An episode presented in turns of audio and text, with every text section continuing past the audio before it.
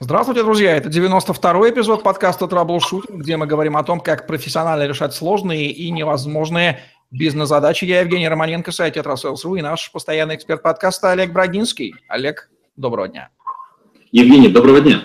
Олег Брагинский, специалист номер один по траблшутингу в России СНГ, гений эффективности по версии СМИ, основатель школы траблшутеров и директор бюро Брагинского, кандидат наук, доцент, автор двух учебников – 10 видеокурсов и более 700 статей, работал в пяти государствах, руководил 190 проектами в 23 индустриях 46 стран, 20 лет поработал в компаниях Альфа Групп, один из наиболее просматриваемых людей планеты, сети деловых контактов LinkedIn.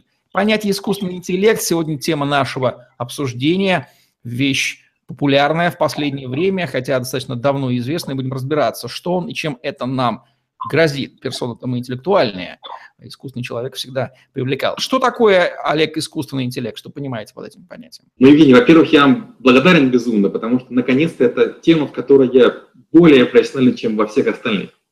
Ну что ж, приступим. Искусственный интеллект часто определяют как научную дисциплину, занимающуюся моделированием разумного поведения. Эта дефиниция имеет существенный недостаток, потому что понятие интеллект трудно объяснить. Большинство людей опрометчиво полагают, что смогут отличить разумное поведение, когда с ним столкнутся. Но однако, с другой стороны, терминология не сформирована. И пока еще непонятно, как оценить разумную компьютерную программу, которая одновременно отражает жизнеспособность и сложность разума. Перечень проблем велик. Например, можно ли судить о наличии интеллекта только по наблюдаемому поведению? Или как представляются знания в нервных тканях живых существ и как можно применить это в проектировании интеллектуальных устройств. Или возможно ли достичь разумности посредством компьютерной техники, или сущность интеллекта требует накопления чувств и опыта, что присуще лишь существам биологическим. А в чем необходимость его создания вызвана? Ведь 7 миллиардов людей на земном шаре, неужто их совокупного интеллекта не хватает для решения нужных человечеству задач? По этому поводу у ученых э, есть шутка. Людей становится больше, а суммарные знания практически не растут. И разделив накопленный опыт на популяцию Земли, приходим к выводу неутешительному. Население планеты неуклонно глупеет. А если серьезно, мы перекладываем на машину ограничения. Ведь сложно обладать всеми знаниями мира. Никто уже не может прочитать и запомнить всю информацию. Весь наш канал восприятие и носитель воспринятого знания ограничены. Конечно, нам помогают ассистенты в виде Google, Википедия, голосовых помощников, но все равно этого недостаточно. Нам необходимо не обладание знаниями, а способах добывания, knowledge mining. Это совершенно другой тип мышления, при котором количество нейронов в мозгу позволяет суммарно обладать значительно большим количеством знаний, находящихся в операционном ежедневном управлении. Нас интересует расширение возможностей и увеличение доли личной свободы. Давайте проведем водораздел между интеллектом и механическим запоминанием, знанием как можно большего объема информации. Вот вторую задачу, конечно, решает современная информационная технология, а интеллект – это нечто другое. Так? Абсолютно верно. Когда мы говорим про знания, знания можно сравнить с базой данных или с книгами, которые сложны в шкафу. А вот интеллект – это умение быстро найти эту информацию, понять ее важность, отранжировать, обработать и выдать результат. То есть интеллект – это библиотекарь, а книги – это знания. Разговоры про искусственный интеллект ведутся с 1950 года, со времен Алана Тьюринга, о котором мы сегодня еще скажем, то есть почти последние 70 лет. Почему лишь сейчас тема испытывает небывалый рост популярности, особенно среди стартапов?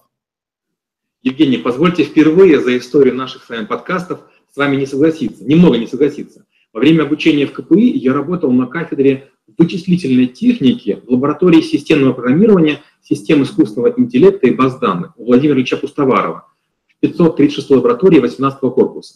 Там же в 2001 году я защитил свою первую диссертацию на тему э, информационно-аналитическое ядро интеллектуальной системы поддержки принятия решений. Мы тогда уже экспериментировали с языками программирования для искусственного интеллекта, LISP, пролог, языком программирования управления автоматизированными системами, функционирующими в режиме реального времени, АДА. Мы взаимодействовали с лингвистами, нейрохирургами, конструкторами роботами И казалось, что время умных машин вот-вот наступит. Это было в середине 90-х. Но с тех пор раз пять или шесть вспыхивал интерес к интеллекту и снова затухал. Сейчас всего лишь один из очередных всплесков. К сожалению, мы существенного прорыва так и не совершили. Да, будем отличать пиар от тематики, хайп так называемый. Как развитие компьютеров, IT и компьютер-сайенс помогает внедрению и развитию искусственного интеллекта? Вот, опять же, часто в хорошем вопросе содержится ответ. Возможно, это прозвучит странно, но выделяют слабый искусственный интеллект, который способен автоматизировать задачу, решаемую человеком, и сильный, это решающий любые проблемы не хуже группы экспертов в предметной области. Фантастика нас приучила верить, что появятся машины, с которыми можно будет общаться как с себе подобными существами. Но сегодня существуют только прикладные версии искусственного интеллекта. Победы над людьми в 20 наиболее интеллектуальных, сложнейших играх планеты произошли благодаря построению специальных, узконаправленных, заточенных программно-аппаратных комплексов, которые на другое ни на что вообще не способны. А игра — это так называемое модельное пространство ограниченных размеров, строгих правил и однозначной действительности. Машина тем лучше играет в игру, чем имеет выше вычислительную мощность, больше объем памяти, скоростной канал обмена данными, и поэтому с увеличением мощности процессоров, каналов передачи данных, усложнением алгоритмов, баз данных и разделением задач на составляющие, скорее всего, мы будем к интеллекту приближаться. Но только, к сожалению, пока в ограниченных областях. Это так называемый слабый искусственный интеллект. Говорить с ним пока еще сложно. А вот глобальные задачи искусственного интеллекта – это скорее улучшить возможности человека или скорее заменить его там, где машина эффективнее? Вот тут тоже такой интересный парадокс. А, большинство людей одновременно и не верят в искусственный интеллект, и боятся его. А, странно, ведь возможно только либо одно, либо второе. Поэтому первейшие разработчики э, и задачи у искусственного интеллекта такие. Первое – это где искусственный интеллект может принести существенную пользу с минимальным или незначительным ущербом, который будет обязательно. Второе. Как помочь искусственному интеллекту выглядеть дружелюбным и поощряющим сотрудничество между машинами и людьми. Третье. Как не допустить компрометацию идеи военными, специальными службами и террористами. Ведь искусственный интеллект может унаследовать все пороки нашего общества, ускорить загрязнение окружающей среды, войну развязать, истощить ресурсы, обмануть цивилизацию, поработить человечество. Искусственный интеллект опасен тем, что мы утратим способность думать. Сегодня взрослые уже не помнят пять номеров телефона.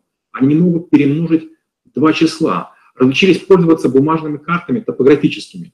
Мы испытываем дискомфорт без Wi-Fi и панику при истощении заряда батареи смартфона. Мы уже заложники, и это тоже проблема интеллекта.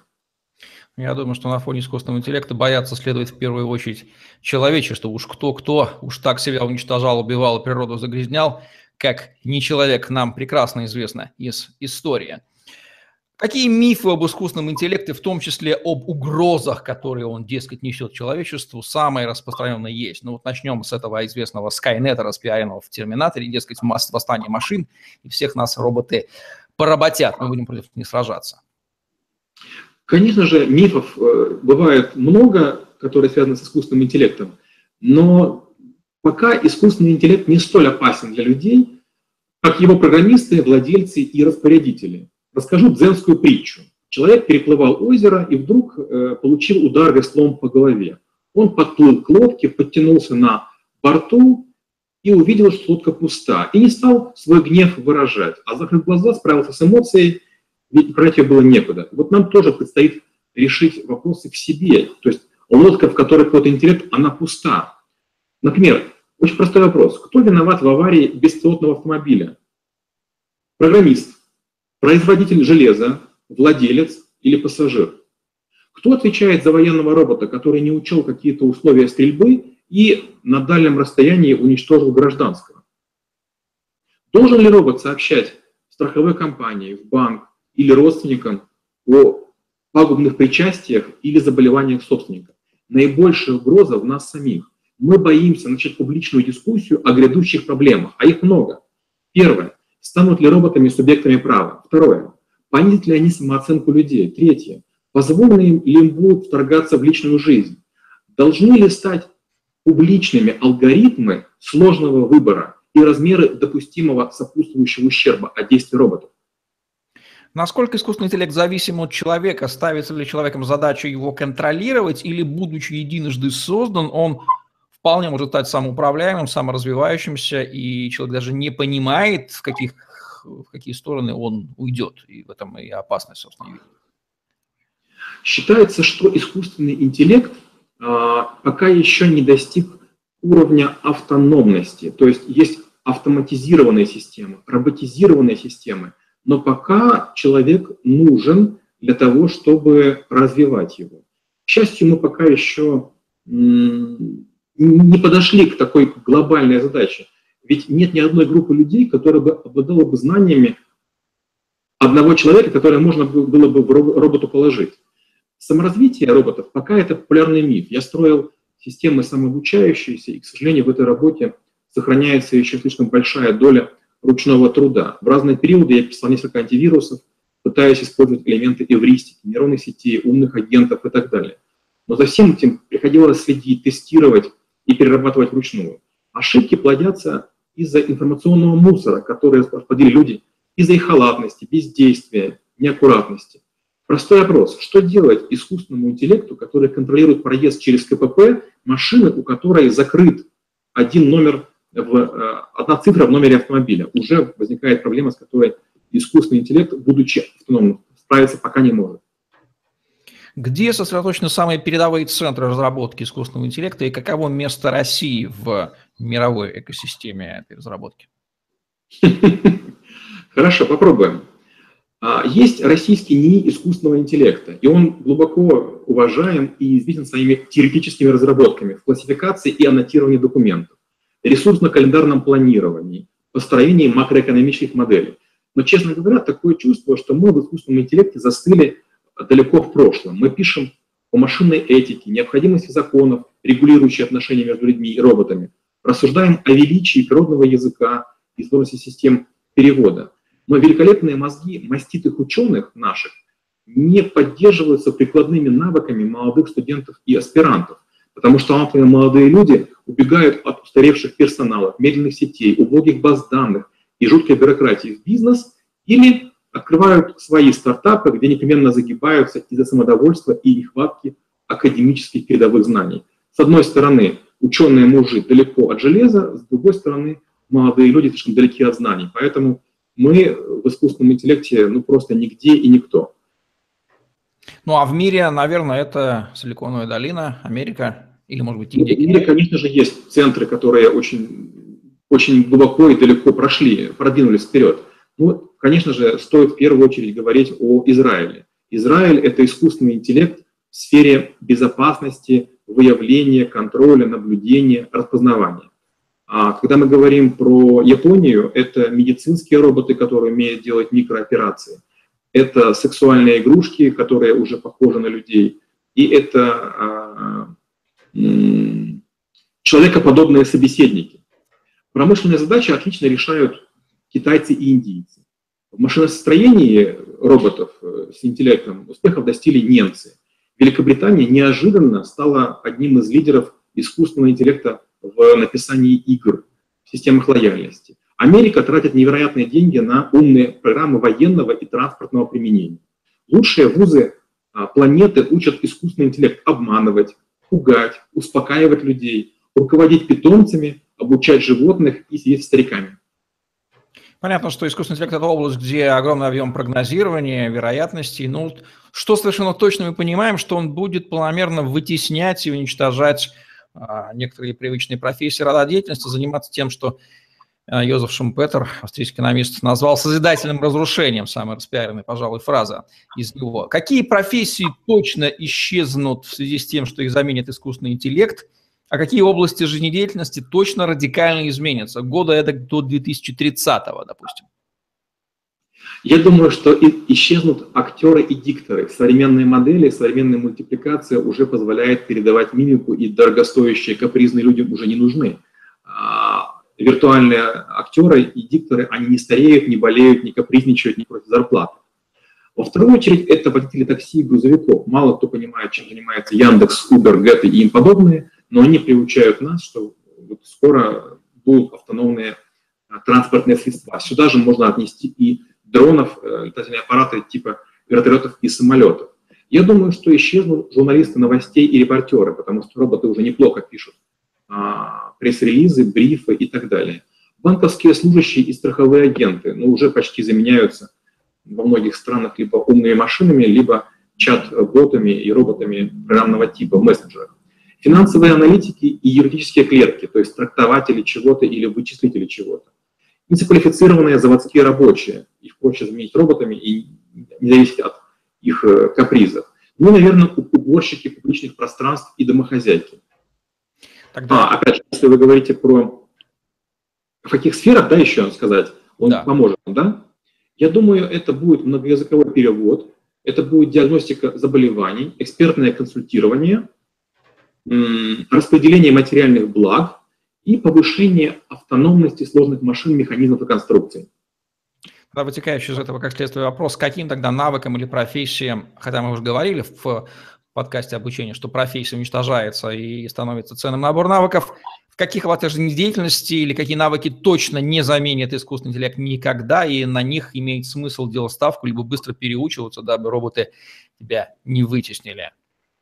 Ну вот говорить, что робот нас заменит никогда, я бы не стал. Все-таки э, вот буквально вчера я видел такой маленький ролик, четырехминутный, где было показано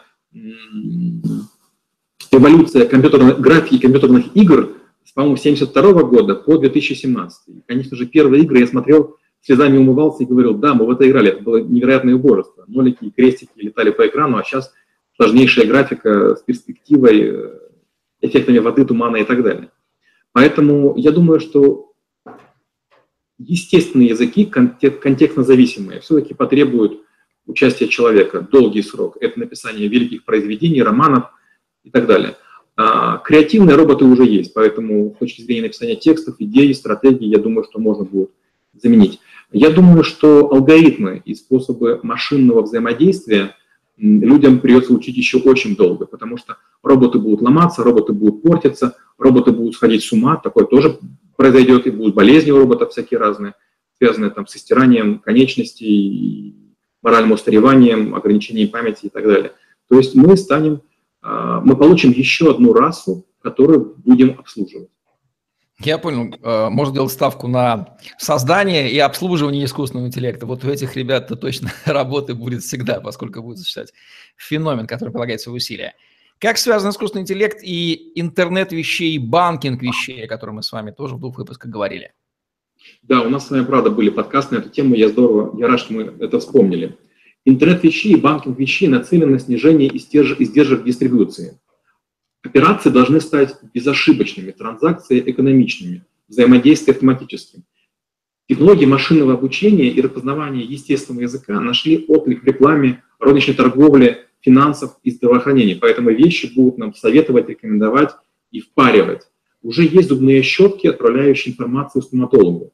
Электронные сигареты, отслеживающие уровень никотина, потребленного никотина человеком и подающие сигнал о необходимости его сокращения – Смарт-часы и смарт-трекеры постоянно передают данные в облачное хранилище. Дроны собирают информацию о зрелости урожая, состоянии почвы, уничтожают вредителей и обрабатывают посевы. Я думаю, что как раз искусственный интеллект все больше и больше проникает в любые машины и механизмы, и я не удивлюсь, если скоро точилки для карандашей будут говорить, не точи, мол, покупай новый. Что такое тест Тьюринга и для чего он служит? А, вы такие вернулись, вы обещали вернуться, а я как раз думал, надо не забыть, замечательно.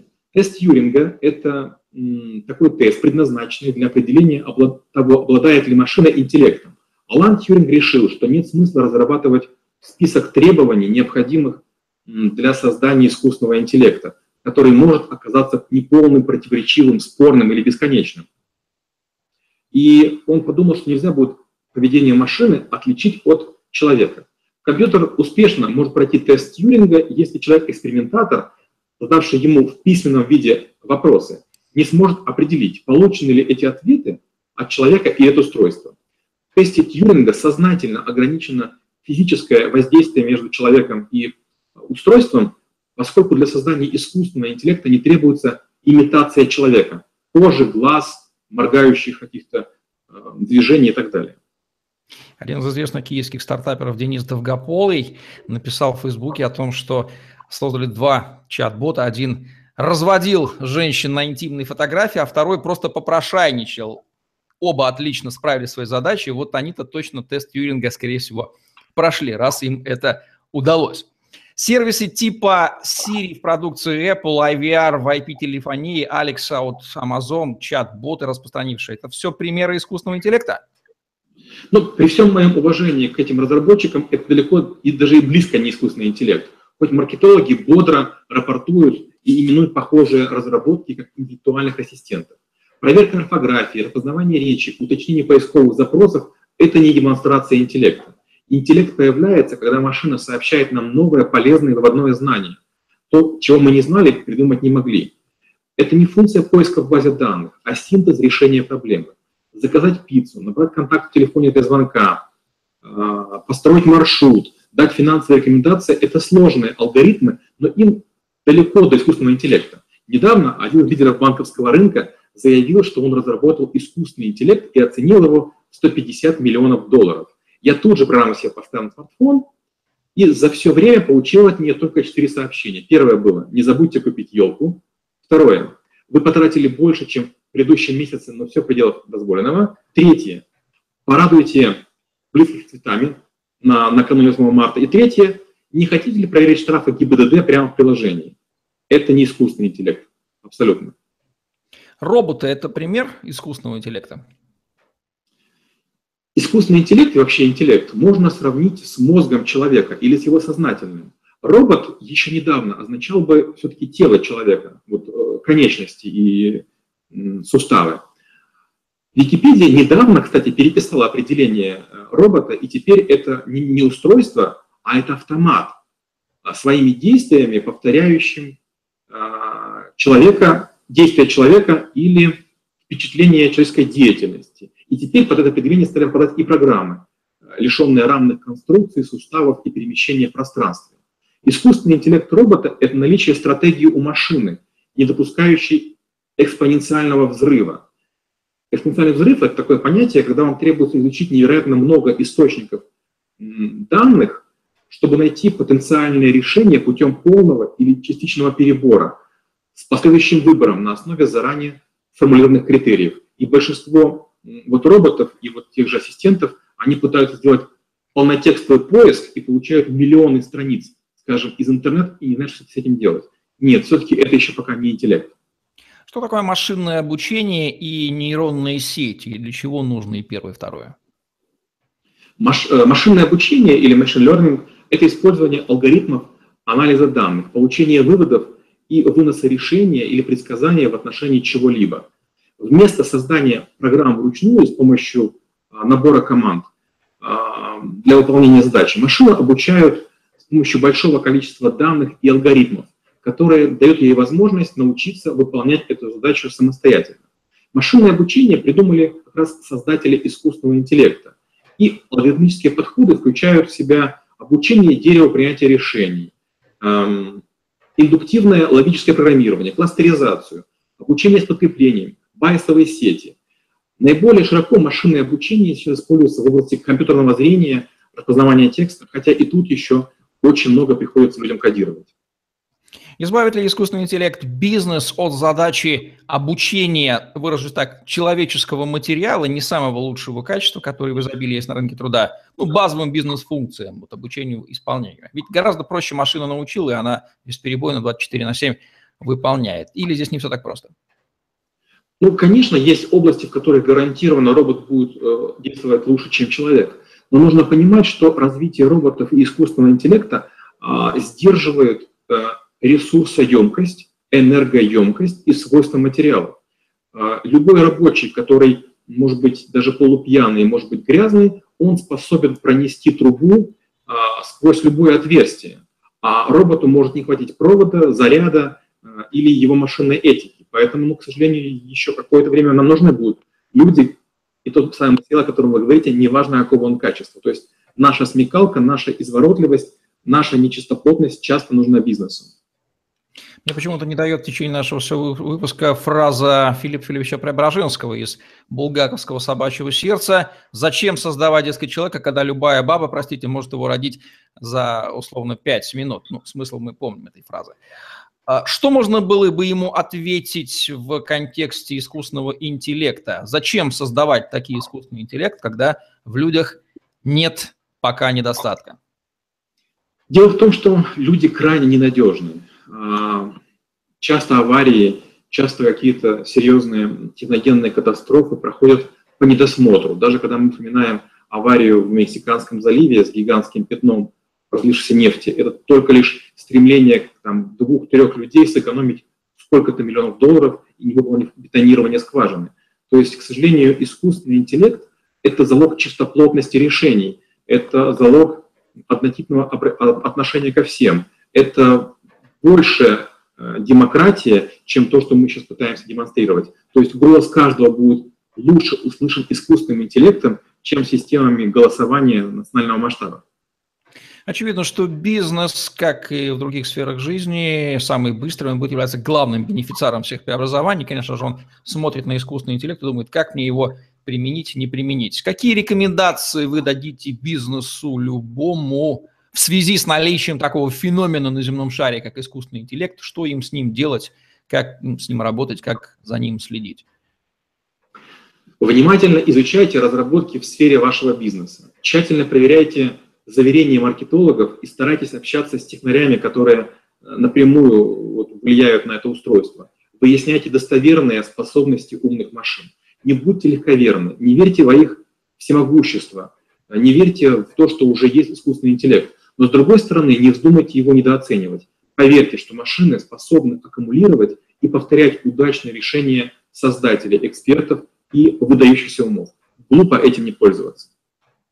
Может быть, бизнес еще не сообразили, что они теоретически могут быть выяснены, вытеснены своими клонами на блокчейне, о чем мы с вами поговорим отдельно. А вот в связи с искусственным интеллектом, каким бизнесом нужно насторожиться в первую очередь и начать опасаться их вытеснения аналогами, построенными на искусственном интеллекте? Ну, предположу, что колл-центры на обработке входящих вызовов, например, в Америке это уже э, сегодняшний день, да, там уже нет операторов по обработке входящих вызовов. В первую очередь я а, волновался бы на месте консультантов и юристов, бизнесы которых построены на трактовании законов, на неоднозначностях, на утаивании информации. А, многие государственные органы окружены фирмами, которые помогают подготовить пакет документов. Даже визовые центры. Как только появятся нормальные роботы с, там, с терпимым искусственным интеллектом, вы будете получать визы моментально. Вам не нужно будет ходить в Э, миграционные какие-то органы. Получать справки МВД станет сущим удовольствием. К сожалению, вот тем, кто а, ограничивает доступ к информации, надеется на неравномерное ее распределение, на утаивание, на замалчивание, на трактование, вот тем стоит волноваться. В первую очередь госчиновникам, юристам и консультантам. А если соединить в мозгу, по крайней мере, сделать э, взрывоопасную комбинацию из искусственного интеллекта и блокчейна. Так, сейчас вопрос совершенно в, в облако. Вот это э, еще страшнее, чем эти вещи по деятельности. Ну, в хорошем смысле, с точки зрения эффективности и удобства жизни. Нам придется это сделать. И вот э, почему-то я тоже не, не понимаю, почему блокчейн и криптовалюты вдруг стали говорить, что они новые и уникальные. А, есть исследования, которым лет 60 или 70, которые говорят о том, что Библия и многие другие священные книги написаны по технологии блокчейна. А многие рассказы, многие романы наших великих авторов написаны по блокчейну. Мы, получается, получаем описание персонажа, потом его действия и трактуем его поступки, помня, что было до этого. То есть цепочки рассуждений, они всегда были в мышлении человека. Они есть в песнях, они в сказках, они есть э, в великих книгах, и только сейчас до них дошла очередь. Это просто очередной мыльный пузырь. Это важная технология, нужная, она не столько нова, как они и говорят. Что нужно добавить в связи с огромной обширной темой искусственного интеллекта, которую нельзя, опять же, раскрыть в рамках одного выпуска, но важные мысли мы обязаны сказать.